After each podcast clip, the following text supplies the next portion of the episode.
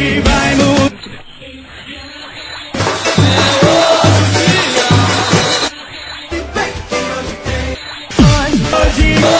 Hoje, tem! Olá galera, hoje tem Santa Cruz, Santa Cruz e Criciúma, abertura do segundo turno para o Tricolor do Arruda, primeiro jogo do segundo turno, por sinal.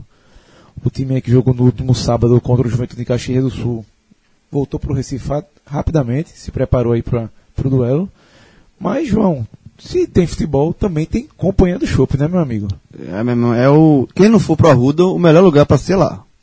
Porque você, você pede o chopp, que é o melhor chopp do Recife. Vem, vem. Eu fico falando, tá ligado desanimado, você fica falando e fica um balanzinho em cima da cabeça, imaginando. Pronto. É a mesma coisa aqui. E tem a tradicional, e se você for, é, você não pode deixar de pedir, que é o filezinho com queijo. É, meu amigo, é, ne- nesse momento, né, você não imagina, não, você não imagina mais, você fica sentindo gosto. já. Exatamente. Não, você não gosta não, eu queria estar sentindo Não, gosto, mas assim, fico imaginando. Parece que você está sentindo gosto, né? De tanto que você está pensando. Pelo amor de Deus. E só lembrando, pessoal, que não precisa ser torcedor do Santa Cruz para ir para a Copa do Shopping de jogo Santa Cruz, não. Vai quem quiser, fique à vontade para secar, para torcer. Pode secar, a secação no silêncio, por favor. Secação de silêncio. É, o cara seca quietinho. O cara vai pra acompanhar de show. Se o cara não estiver torcendo, o cara, tá, o cara tá secando, o cara já sabe. Então, pessoal, você que ainda não conhece a companhia do Shopping, vá lá, Avenida Conselheiro Aguiar, número 2775, Galeria Porto Scali, que o pessoal brinca que daqui a pouco vai ser a Galeria Companhia do Shopping. Vamos ver se vai ser isso mesmo futuramente. Mas se hoje tem futebol, hoje tem Companhia do Shopping e hoje tem futebol na Ruda, 19 15 Santa Cruz e Criciúma, João de Andrade Neto, Givanildo voltou para Recife, não fez rachão dessa vez, fez treino, me monta um time que a gente vai comentar um pouquinho mais pra frente. Muda um pouco da- dos seus costumes, mas o- a notícia que não quer calar, o assunto que não quer calar na Ruda é o pagamento de salários, né? É, isso aí é o principal ponto dessa partida, porque, mais uma vez, né, a gente tá gravando na, na noite de segunda-feira e até então não foram pagos os salários do, do mês de. São dois salários atrasados, Santos tem, né? Seria um pagamento de um salário. Isso já foi o segundo descumprimento de, de promessa. A, promessa era na sexta-feira, não foi pago. Aí o Cruz entrou em campo no sábado, perdeu, e a promessa de pagar segunda-feira e não foi pago. Assim, Rafa, é, um, é uma situação delicada do Santa, porque eu acho que, que o jogo é 19 h 15 e o Santa vai ter até 19 h 15 para pagar. Porque se os jogadores entrarem, entrarem em campo sem o dinheiro na conta, é, eu não vou dizer que os jogadores vão tirar o pé, porque seria leve- leviano da minha parte você fazer qualquer tipo de, de acusação desse sentido, porque você não tem como provar e é muito subjetivo, né? Quem está tirando o pé, e eu não acredito não que tire o pé, mas é inegável que atrapalha, porque atrapalha o psicológico. Você- os jogadores hoje, em vez de você estar, já trabalha agora, por exemplo, a gente está gravando hoje tem, os jogadores estão concentrados, e ao invés de você estar concentrado no jogo, pensando no jogo, no que você vai fazer no jogo, você está pensando quando é que você vai receber, as contas que você tem para pagar, é a mulher ligando, é. Então, isso já atrapalhou. Já, a, a, a, preparação do Santa para esse jogo contra contra o Criciúma, que é curta, já foi, já foi, já foi atrapalhada. Então, essa questão de, de Givanildo fazer um treino, em vez de rachão, fazer um treino técnico, né, ele fez um coletivo, é uma forma de tentar minimizar isso, mas o dano já foi, esse dano pode ser maior se não for pago até o, dia do, até o momento do jogo. Mas o dano já existe. Bom, João, é, em campo, o Givanildo, antes de fazer esse trabalho tático, ele colocou todos os jogadores é, no meio do campo, todos em pé, em pé mesmo. E que, o que foi curioso é o seguinte, que geralmente, se vai falar um assunto só relacionado ao jogo, ele entraria os jogadores machucados, lesionados, que deveriam estar lá embaixo fazendo trabalho de reforço muscular, recuperação física, o que fosse. Todos subiram para o gramado, sem exceção. Givanildo passou exatos 23 minutos conversando com os jogadores. Gesticulou muito, uma coisa que dificilmente você vê Givanildo, geralmente é braço cruzado, mão para trás, falando com o grupo. É, Júlio César tomou a palavra em algum momento, o Elton Vero também tomou a palavra em algum momento, o Elton Vero que é o preparador físico de Givanildo. E eu fiquei assim, é, primeiro momento parecia que seria um rachão, e depois a gente observou com mais calma, já tinha meio que um time formado. Uma atividade de dois toques. E depois onde trabalhou o campo inteiro com o time definido. E um dos motivos de ele ter feito esse, essa movimentação que é uma coisa surpreendente véspera de partida não ser o tradicional rachão dele, que ele mesmo ele fala que gosta, que é o momento que os jogadores têm para dar uma relaxada, é porque ele mais uma vez vai ter muitas mudanças. E uma delas é a entrada do lateral esquerdo Yuri, que é um jogador que foi apresentado na, última semana, foi regularizado na sexta, viajou para alguma emergência e já vai ter emergência agora, que é o que? Thiago Costa está suspenso. Ele vai ter que entrar e jogar. Aí você vê, deu para notar que Yuri ainda estava meio perdido. Um jogador que chega com força lá na frente, não sei como ele vai ser defensivamente, que ele mesmo falou na, na sua apresentação que não era o forte dele. Mas você viu que ele está um pouco perdido. E todo o time de Santa Cruz vai ter que se adaptar a uma coisa. Além das mudanças, que vai ser a entrada do Yuri, vai ser a volta do Júlio César, que estava suspenso, vai ser a volta do Bruno Silva, que estava suspenso, Derlei também, que estava suspenso. Alex Travassos entra do outro lado da defesa, ou seja, da defesa, cinco jogadores, só um vai continuar na equipe, que é o Jaime. Aí meio de campo entra Derlei, e meio de campo, o torce- o torcedor de Santa Cruz vai olhar amanhã a escalação vai se assustar. Que o meio de campo é Derlei e João Ananias. Porque Givanildo vai entrar com quatro atacantes.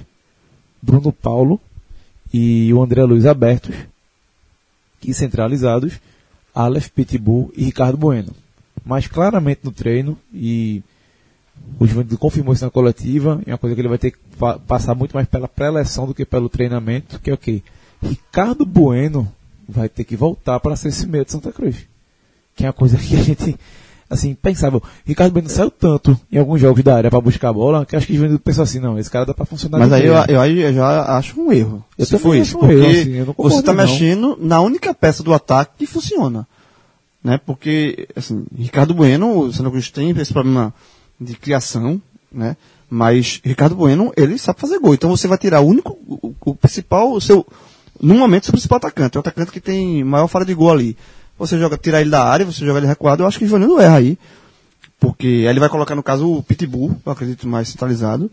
Mas eu acho que é uma tentativa de acerto. É, ele vai mexer onde não precisava mexer, na verdade.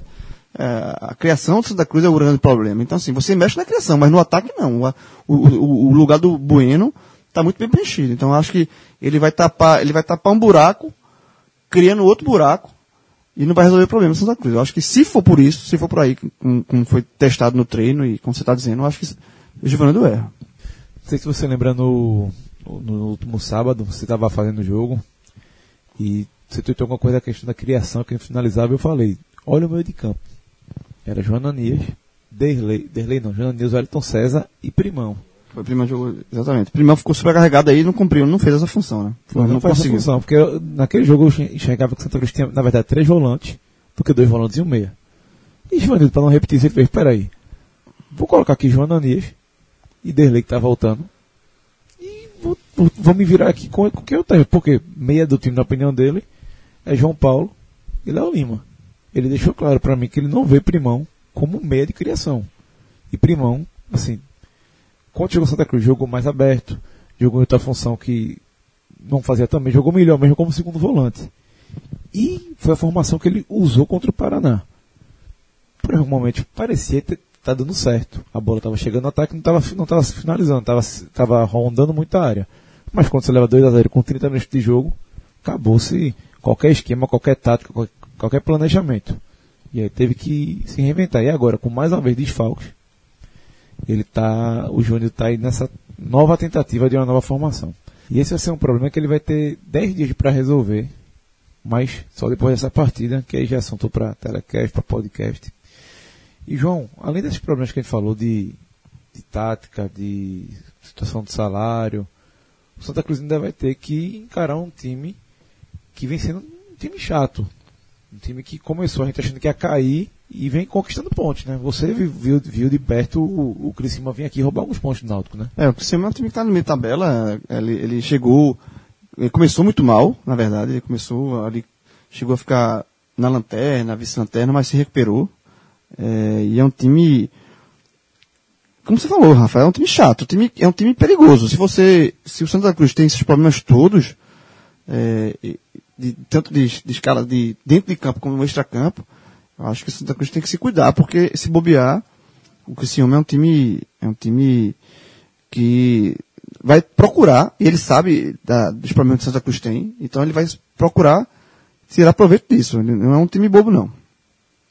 O Criciúma é, vem aí com Luiz no gol, Diogo Matheus, Nino, Edson Borges e Márcio Goiano.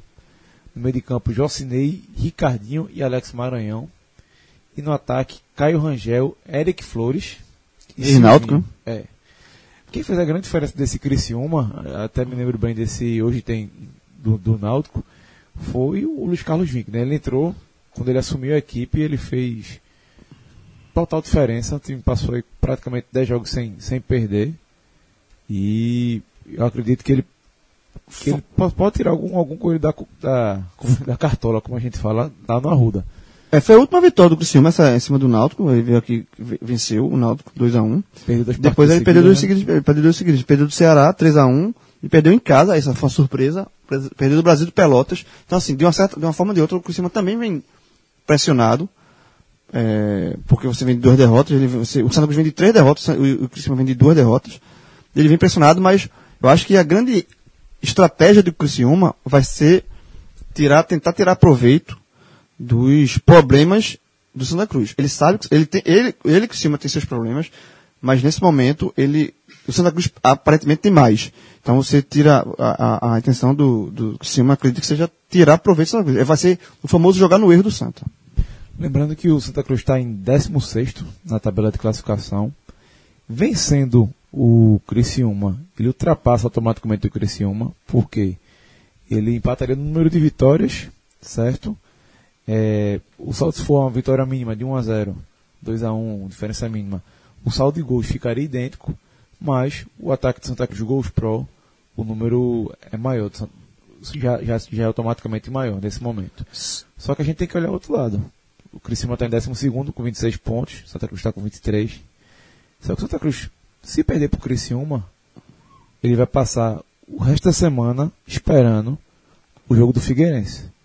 Porque se o Figueirense vence e vai jogar em casa, vence o Goiás, jogo de sábado às 19 horas, o Santa Cruz automaticamente entra na zona de rebaixamento. É, engra- engraçado que vai ser, o Santa Cruz abre a rodada e se perder ele vai ter que esperar o fechamento, realmente o fechamento da rodada, porque é o último jogo, né? É o jogo das 19 horas no sábado, então ele vai ter que esperar. Agora, o, a gente já falou dessa- dos- desses pontos do Santa, nega- dos problemas que o Santa Cruz, e são muitos. O, o fator positivo, o fator diferente aí pro Santa, tentar algo diferente, é a volta pro Arruda, né? O Santa Cruz volta a jogar no Arruda, depois de cinco jogos como mandante, fazendo um jogo na Arena Pernambuco, o, jogo na- o último jogo do Santa Cruz foi contra o Internacional, aquele 0x0, que o gramado estava muito ruim naquele jogo já, e por conta disso o Santa Cruz passou a jogar no Arruda.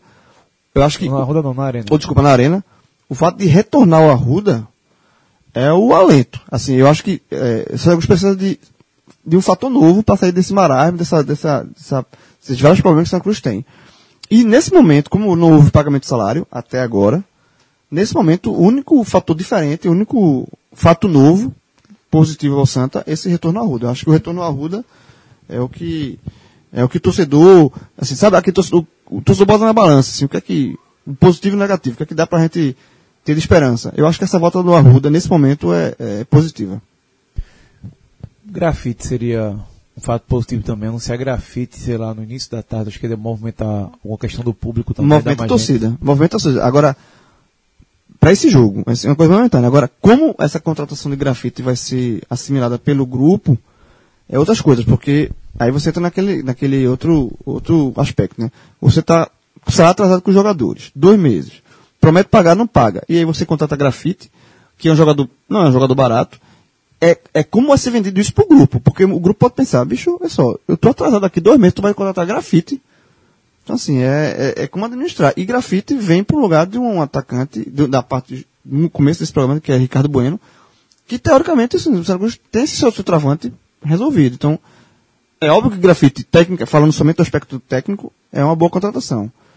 Mas tem que ver toda essa parte de logística, de, de dinheiro, de como o grupo vai se resumir, como o grupo vai aceitar a contratação do grafite, como é que ele vai tratar nisso. Porque é, é muito, é muito ruim quando você tem um ambiente contaminado, um ambiente muito ruim, e você está atrasado salário, você traz um jogador caro, como é que isso vai ser administrado? Então é isso aí, galera. Hoje tem Santa Cruz e Criciúma. A gente vê nos podcasts, telecasts, H Menões da Vida. Um forte abraço, até a próxima. Tchau, tchau.